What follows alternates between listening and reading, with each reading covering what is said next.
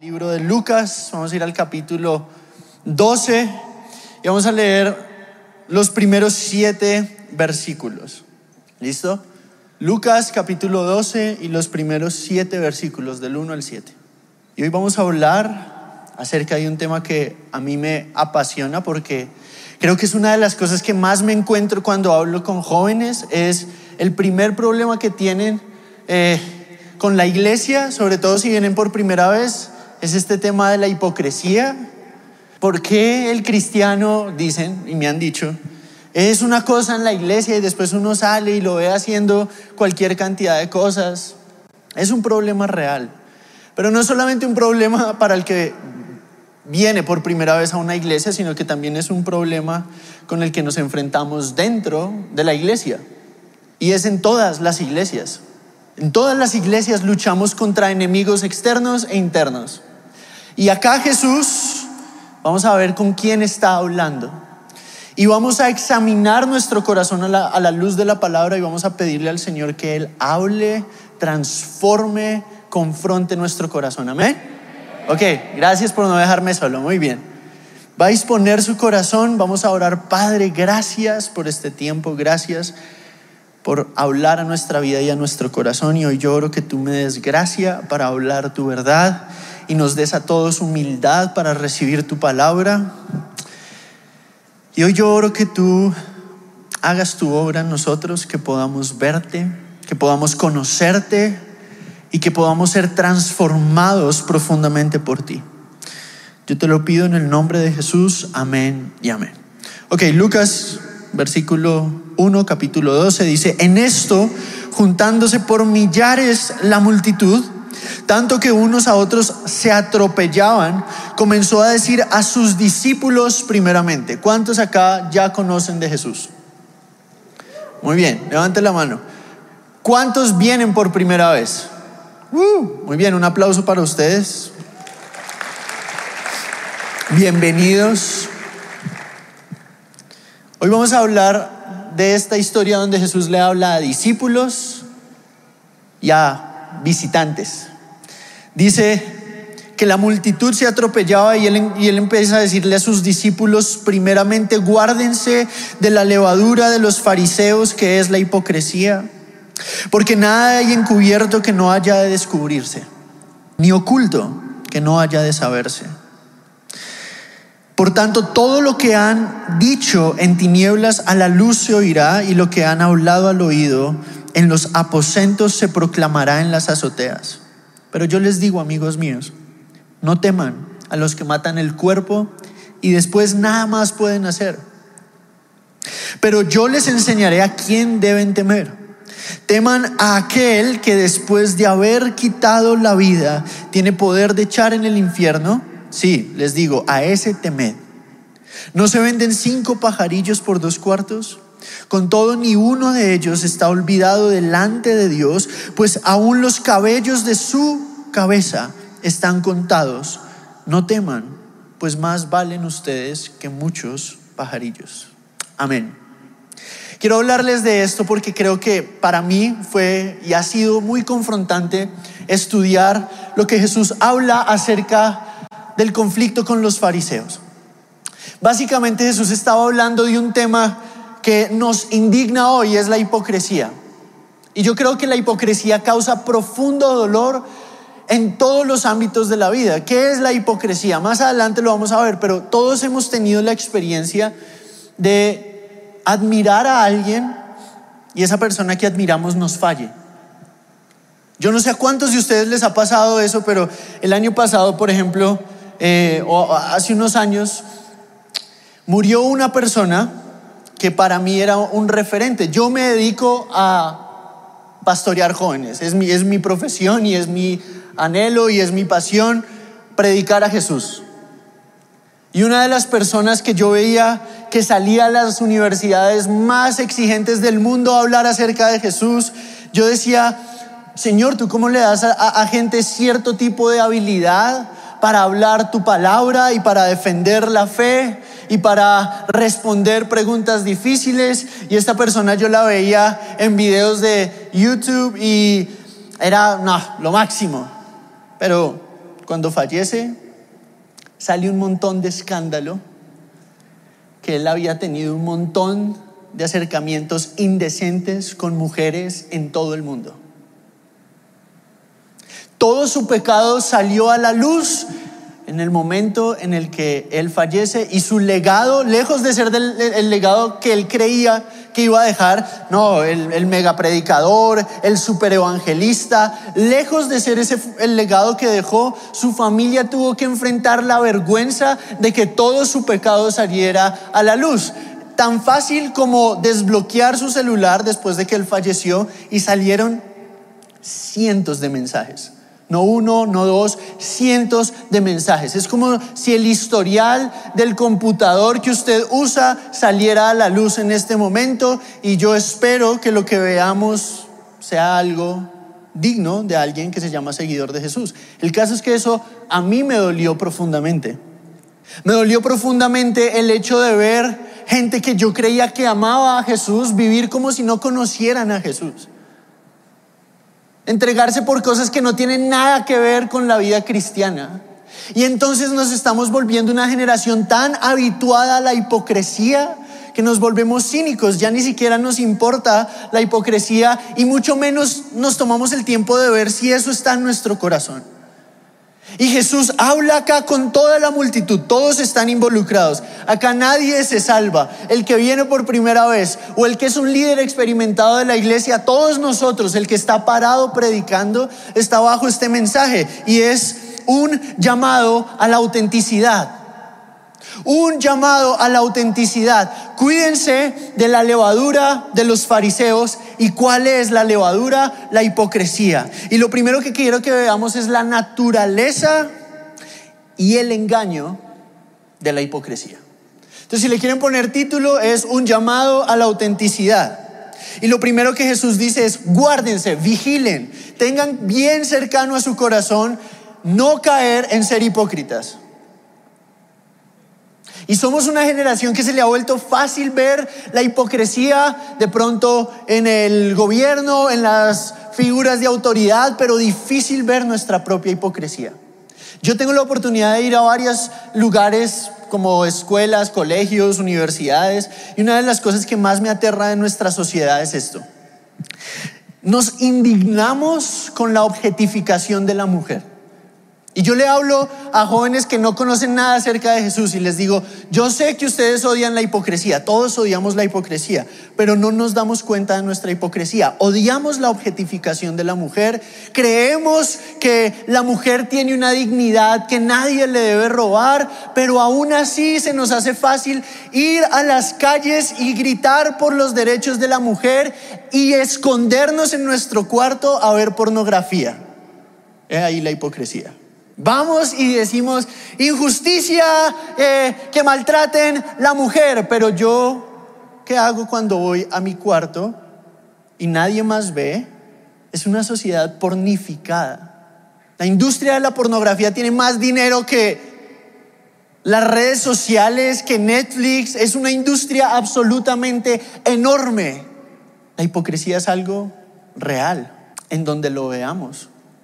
Y como discípulos de Jesús nosotros tendríamos que ser profundamente vigilantes contra eso. ¿Qué es la hipocresía? La palabra griega tiene un significado increíble. En el diccionario dice que es crear una impresión pública que va en contra de las motivaciones o propósitos reales que uno tiene. Pretender o aparentar. No es nuevo, pero es increíble cuando uno puede entenderlo. Es crear una impresión pública, ¿no? De algo que yo no soy internamente. Eso es la hipocresía. Decir cosas que realmente no estoy sintiendo para ganar un favor, una posición o una aprobación de la persona a la que se lo estoy diciendo. Es decir, hay momentos donde la hipocresía es tan sutil y a veces se ve necesaria. Por ejemplo, cuando usted va a la casa de si usted está casado y su novia, cuando eran novios o cuando estaban en su amistad con propósito, lo, invitó a comer a su casa y no le gustó la comida que le sirvieron, ahí usted comió y sentía, yo de acá no salgo vivo. Detestaba de pronto lo que le estaban sirviendo, no tenía sabor a nada. Y le pregunta a la mamá, de su novia o de su novio, ¿cómo le pareció? Uy, una prueba de carácter fuerte, ¿sí o no? Yo os voy a contar una historia donde mi esposa cocina muy rico porque me estoy quedando allá. No, no estoy siendo hipócrita, no me miren mal. Sí cocinan muy rico, pero voy a, voy a decir algo, cocinan poquito. Pues mi esposa es delgada, su hermana es delgada. Y yo vengo de México y en México pues a la gente le gusta la comida y las porciones grandes. O sea, eh, uno va a una taquería y son 30 tacos de este tamaño y uno ni se da cuenta. Yo no como 30, tampoco me juzguen así. Yo tampoco como tanto, pero allá como muy poquito. Y la primera vez que yo fui a comer donde mi esposa, yo quedé con un hambre y me pregunta, ¿cómo quedaste? ¿Te gustó? Me encantó. ¿Quedaste bien? Mm. Hipocresía. Pero hay momentos donde es realmente grave. Es realmente grave decir que yo sigo a Jesús y hacer trampa en mi trabajo. Es realmente grave decir que yo amo a Jesús y realmente negarlo con mi vida. Es grave. De hecho, ese era el conflicto que Jesús tenía con los fariseos. Ustedes honran a Dios con sus labios, pero su corazón está lejos de mí. Y eso tiene consecuencias eternas. No hablo acerca de decir que quedó lleno cuando no quedó lleno. Hablo de decir con sus labios, Señor, que tú seas mi primer amor cuando se acostumbra durante la semana a cultivar un amor por el mundo. Por lo mismo que todos los demás hacen. ¿Cómo me puedo camuflar mejor en mi trabajo? Eh, y, cómo puedo actuar como todos los demás en vez de ser aquello que Jesús me, me llevó a ser.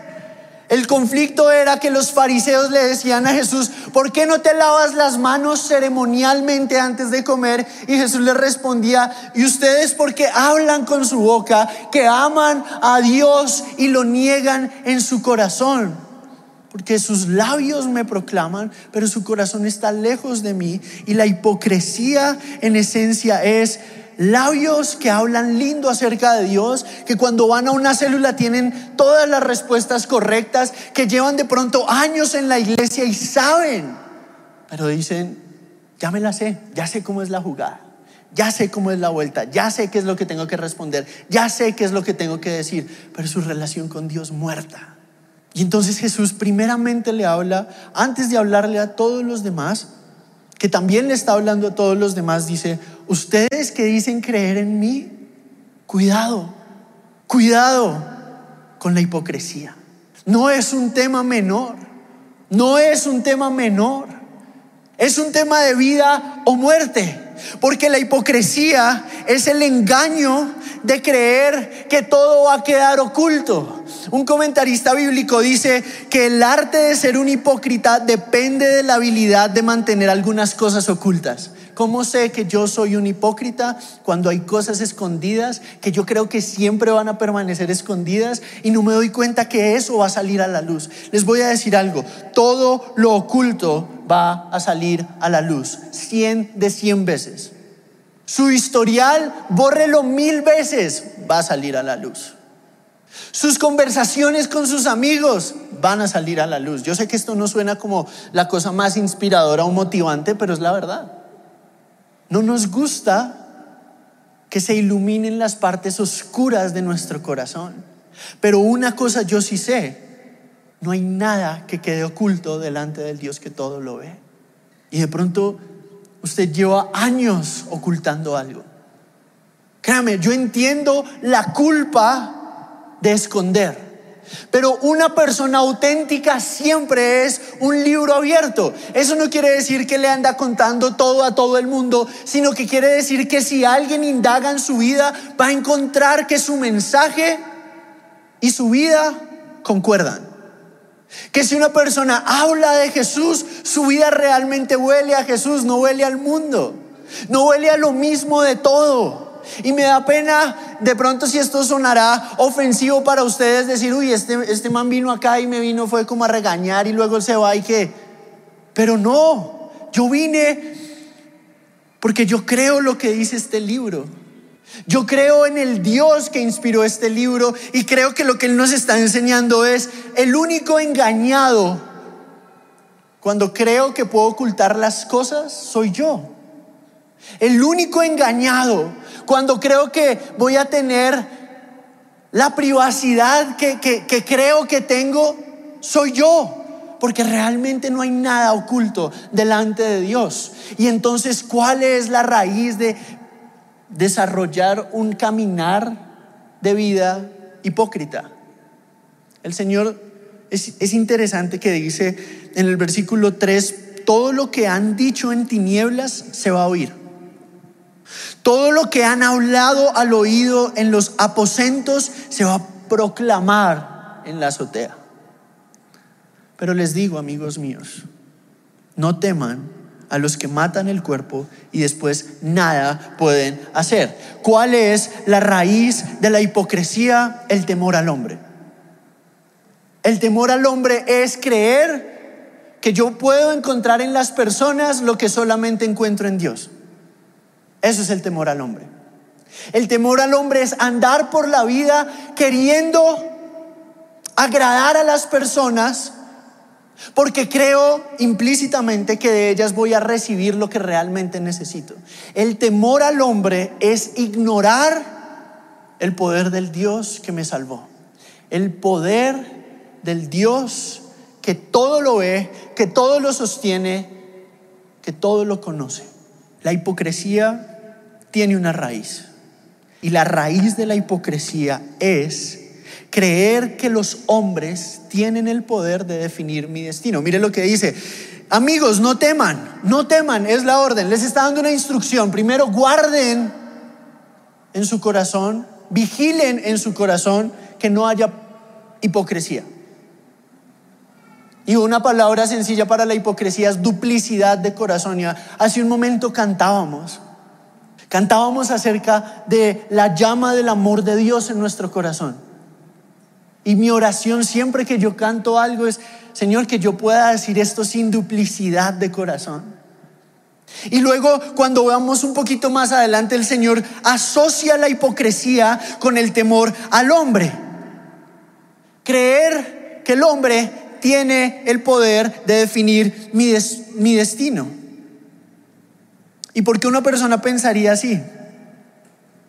Porque una persona cree que al agradar al hombre, que al agradar, que el buscar convencer a su líder de que es súper espiritual, convencer a sus amigos de que es súper popular, ¿por qué nosotros tenemos esa tendencia tan arraigada en nuestro corazón? La tenemos porque el pecado en nuestro corazón nos inclina a creer que este mundo es todo lo que hay. El pecado natural de nuestro corazón nos hace creer que el pecado, que el pecado no, que este mundo es todo lo que existe. No vemos la dimensión eterna de nuestras decisiones. No vemos que todos nosotros vamos a morir y no nos gusta pensar en eso. Que todos nosotros o vamos a morir o Jesús va a venir. Pero sea como sea, vamos a tener que enfrentarnos con nuestra realidad eterna.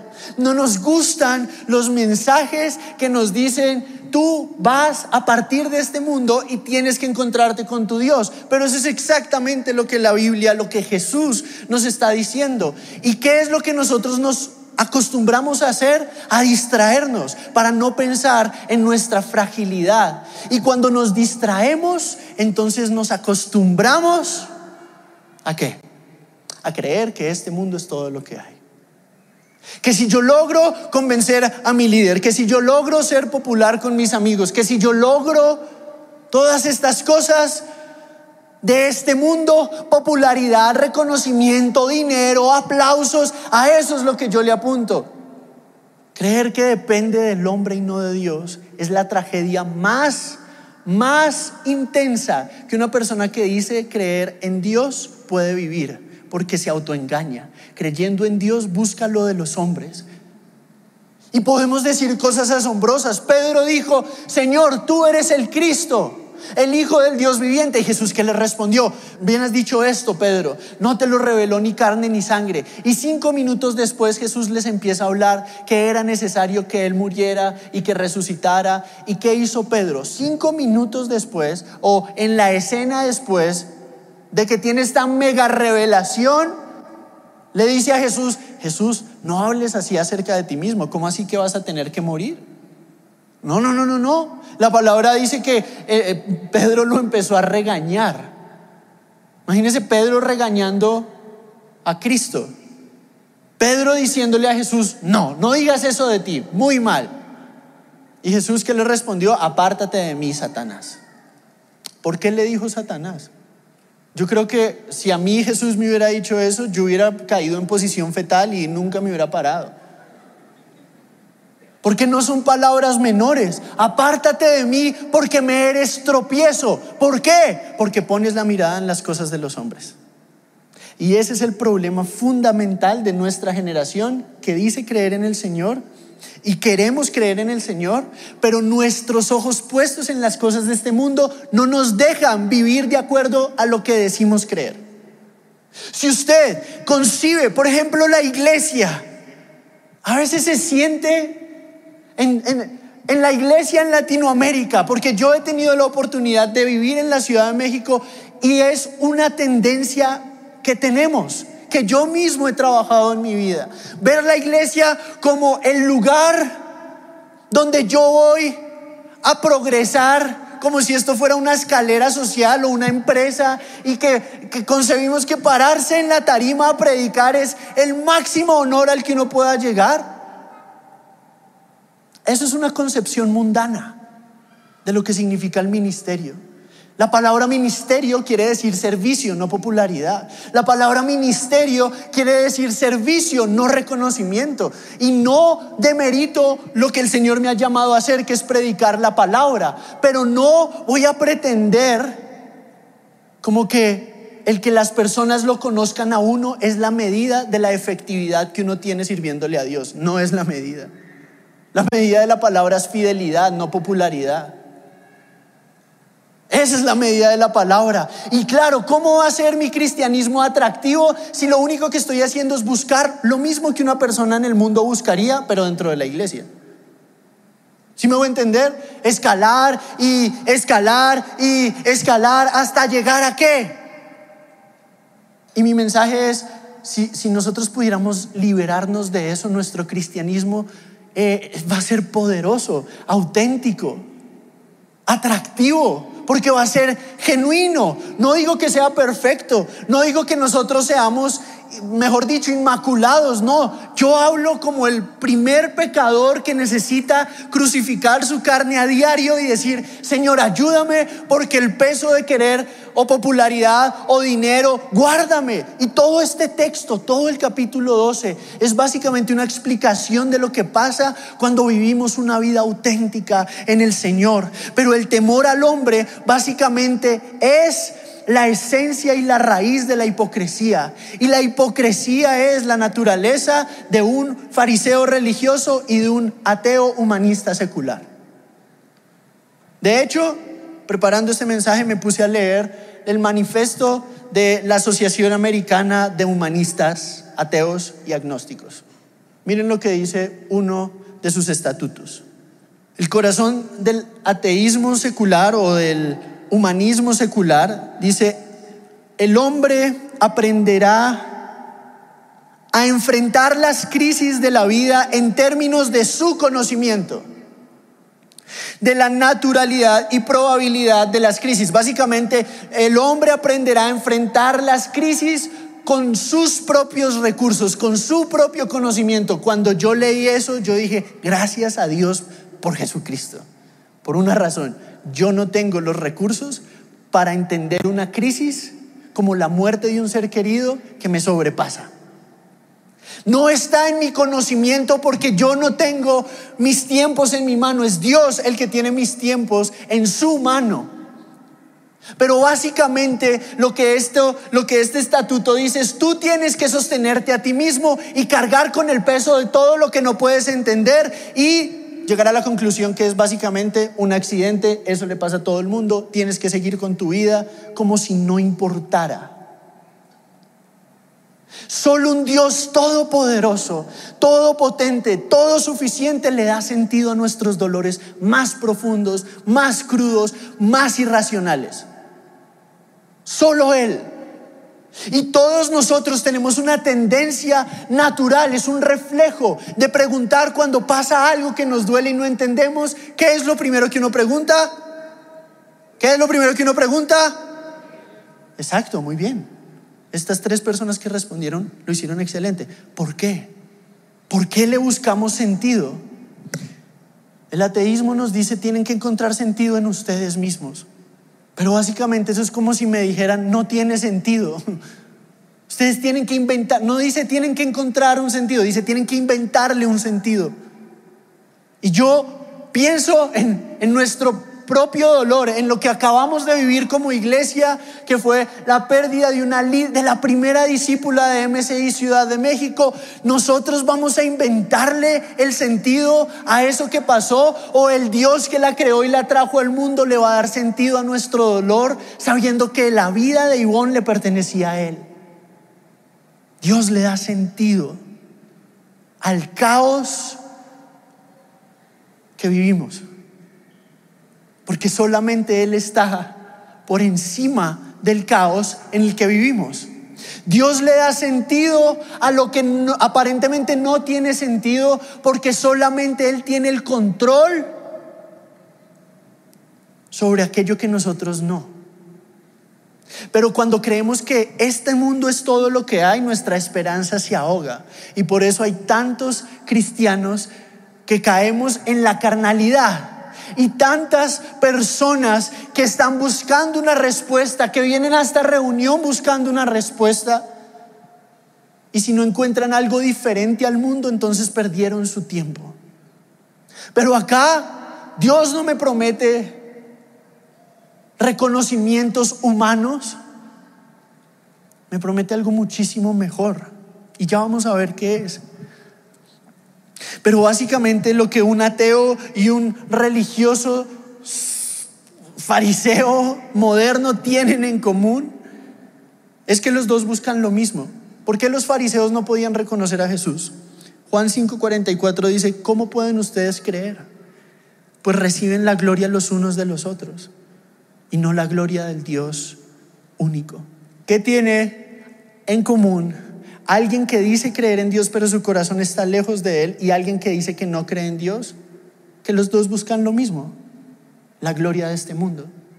Y eso a mí me confrontó, ¿saben por qué? Porque cuántas veces sin siquiera darme cuenta yo he caído en eso. Créanme que yo no estoy por encima del mensaje que predico. La hipocresía es una tragedia. Yo veo a veces en mis actitudes que salen de mí y yo digo, me falta, es como una tendencia natural que todos tenemos de hablar mejor de lo que vivimos. Yo creo que el Señor cada vez me haga más un cristiano auténtico. Uno que no quiera aparentar, sino que sea libre para vivir para el Dios que lo salvó. Uno que no tenga las mismas ambiciones que tienen las personas que no conocen de Jesús, que son ambiciones vacías. Saben, hay dos características de la levadura que me parecen fuertísimas. Primero, la levadura es sutil. Un comentarista dice que es lenta, insidiosa y constante para agrandar la masa del pan. Es lenta, pero es constante, es insidiosa, más o menos quiere decir que penetra todo, un poquito de levadura y así es el pecado y así es la hipocresía. Es lento, es sutil, entra de pronto por un elogio o por un rechazo. Es sutil, pero es constante. Los grandes pecados de la humanidad empezaron como cosas insignificantes que se fueron acumulando y terminaron en una desgracia que hirió a miles de personas la integridad. ¿Y cuál es el antídoto? Y con esto acabo. ¿Cuál es el antídoto contra la hipocresía? Yo sé que hasta este punto el mensaje se ha sentido un poco pesado o confrontante y yo oro que sea así, oro que se haya sentido así, oro que el Señor a medida que yo hablo, el Espíritu Santo redarguya nuestros corazones y nos haga preguntar, ¿he sido yo una persona que ha querido agradar a los hombres más que a Dios? ¿He sido yo una persona que lucho con la idolatría de adorar la aprobación de las personas y de los hombres porque creo que esto es todo lo que hay? Porque el fundamento de la hipocresía si decimos que la raíz es el temor al hombre, el temor al hombre es idolatría. Y es idolatría por precisamente lo que les dije. Busco en las personas aquello que solamente encuentro en Dios. Identidad, por lo menos tres cosas. Identidad, valor y propósito. Si yo esas tres cosas las busco en las cosas de este mundo y no en el Dios que se dio a sí mismo por mí, no he entendido todavía lo que es el Evangelio. Pero quiero terminar diciéndoles cuál es la solución o el antídoto que Jesús nos da a este problema. Dice, pero les enseñaré a quién deben temer. Teman a aquel que después de haber quitado la vida tiene poder de echar en el tiene poder de echarnos en el infierno. Sí, a ese teman. Y después dice otra cosa que parece como encaja. No se venden cinco pajarillos por dos cuartos, con todo ni uno de ellos está olvidado delante de Dios. Pues aún los cabellos de su cabeza están todos contados. No teman.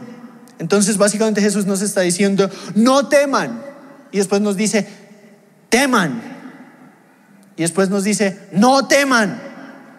¿Qué quiere decir eso? No teman al hombre, teman a Dios no teman porque Dios cuida. Es increíble, porque hay una diferencia y acá es donde identificamos si eso está en mi corazón. ¿Cuál es la diferencia entre el temor a Dios y tenerle miedo a Dios? Tenerle miedo a Dios es lo que el enemigo quiere que nosotros sintamos. Tener temor a Dios es lo que nos libera para amarlo. El temor a Dios y tenerle miedo a Dios. ¿Cuál es la diferencia? Lo voy a explicar así. Los dos saben que Dios es santo los dos saben que Dios es superior. Los dos saben que Dios es todo presente, pero reaccionan diferente. Una persona que le tiene miedo a Dios, le tiene miedo a Dios porque ama su pecado. Entonces al ver un Dios todo suficiente, todo santo y su vida toda llena de pecado, ¿qué hace? Lo mismo que hizo Adán y Eva. Va, se esconde y se tapa con cosas que son una ridiculez. Las hojas con las que Adán y Eva se taparon son unas hojas que producen urticaria y ellos creían que eran las personas más tapadas del universo. Dios los encuentra en el, en el, paraíso escondidos y les dice, imagínense, los encontró y les preguntó, ¿dónde están? ¿De quién creen que se están? O sea, ¿qué pasó?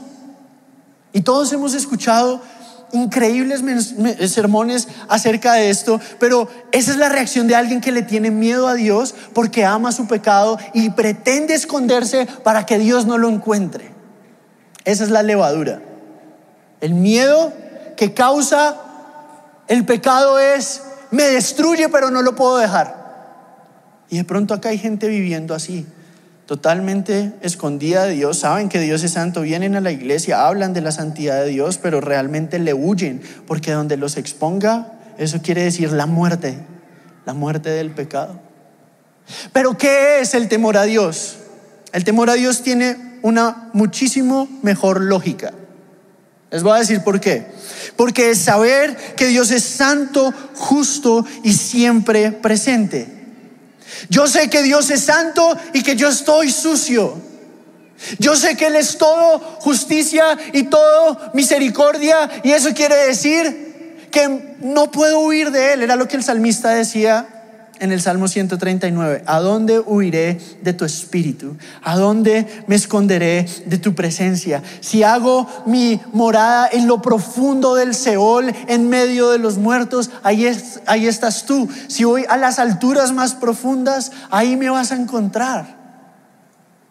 Entonces, ¿qué hace el salmista cuando se ve enfrentado a su pecado? Corre a los brazos del Dios del cual nunca debió haber pretendido huir.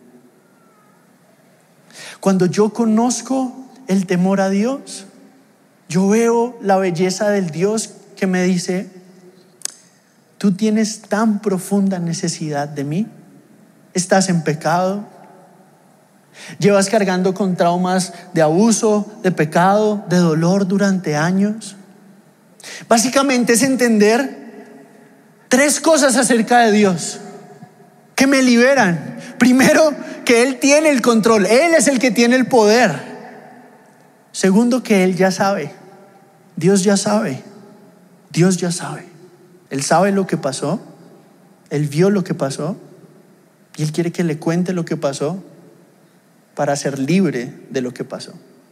Y el enemigo siempre va a hablar al, oído y va a decir, si tú cuentas esto, vas a perder tu posición. Pero si eso significa perder el mundo para ganar a Cristo, es un buen negocio. Y lo tercero es, Él te llama. El temor a Dios es, Dios se revela porque quiere acercarme a Él.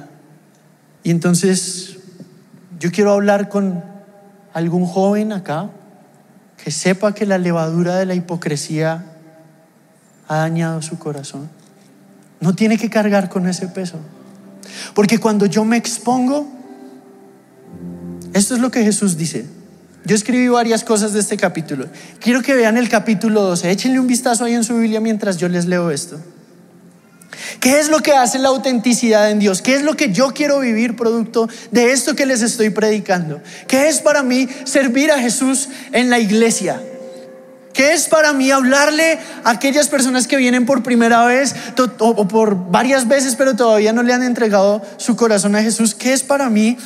¿Qué es para mí Jesús? ¿Por qué yo creo en Jesús? ¿Qué es lo que ver mi pecado y su santidad hicieron en mí?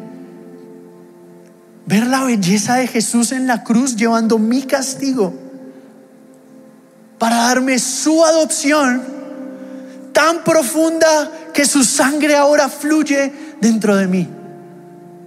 Y entonces Jesús nos dice que por su sacrificio podemos ser libres en la autenticidad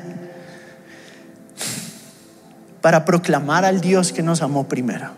Versículos 8 al 12 libres de la falsa seguridad de la avaricia. Versículos 13 al 20. Libre del afán por comida o vestido. Usted está afanado hoy porque no sabe qué va a comer. Vaya y lleve esa carga a Jesús, expóngala y sepa que si Él tiene el cuidado de las palomas que uno ve acá, ¿cómo no va a tener cuidado de usted? Su Hijo amado, adoptado por la sangre de Jesús. Libre de la ansiedad por el futuro. Versículos 29 y 30. Libre para buscar el reino eterno. Versículo 31. Libre en la certeza de que en mi debilidad el Señor me ha hecho heredero. No teman manada pequeña, porque al Señor le ha placido darles el reino. Es decir, ustedes cuando ponen en el momento en el que pusieron su confianza en Jesús, fueron hechos hijos, herederos, reyes y sacerdotes. Ya no hay que mendigar más la aprobación del mundo. Hay que mostrarle al mundo la belleza de la aceptación de Dios en Cristo. Ese es el versículo 32. Libre para perder el mundo y ganar algo eternamente mejor, a Jesús. Versículos 33 y 34. Ya voy a acabar. Libre para prepararme para su regreso, donde le veré tal como es y seré tal como Él me creó para ser. Versículos 35 al 40. Libre para hacer su voluntad, no la del pecado versículos 41 al 48. Libre para amarlo sobre todas las cosas. Versículos 49 al 53. Libre para aprender a discernir qué es lo que debo hacer. Versículos 54 al 56. Libre para perdonar como he sido perdonado. Versículo 57 al. Si alguien quiere y necesita esa libertad, yo le voy a invitar que se ponga de pie. Si usted sabe que ha permitido esa levadura en su corazón, póngase de pie. Si usted sabe que esa levadura no está en su corazón, siéntese. Yo no quiero que nadie se sienta condenado acá. Si usted viene por primera vez y sabe que eso está en su corazón, no dude. Pero hoy nos vamos, hoy vamos a exponernos. Mire, todos estamos de pie. Casi todos.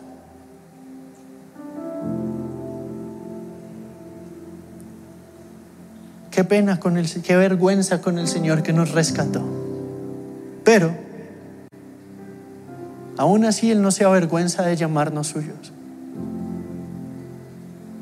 Si usted necesita, cierre sus ojos ahí donde está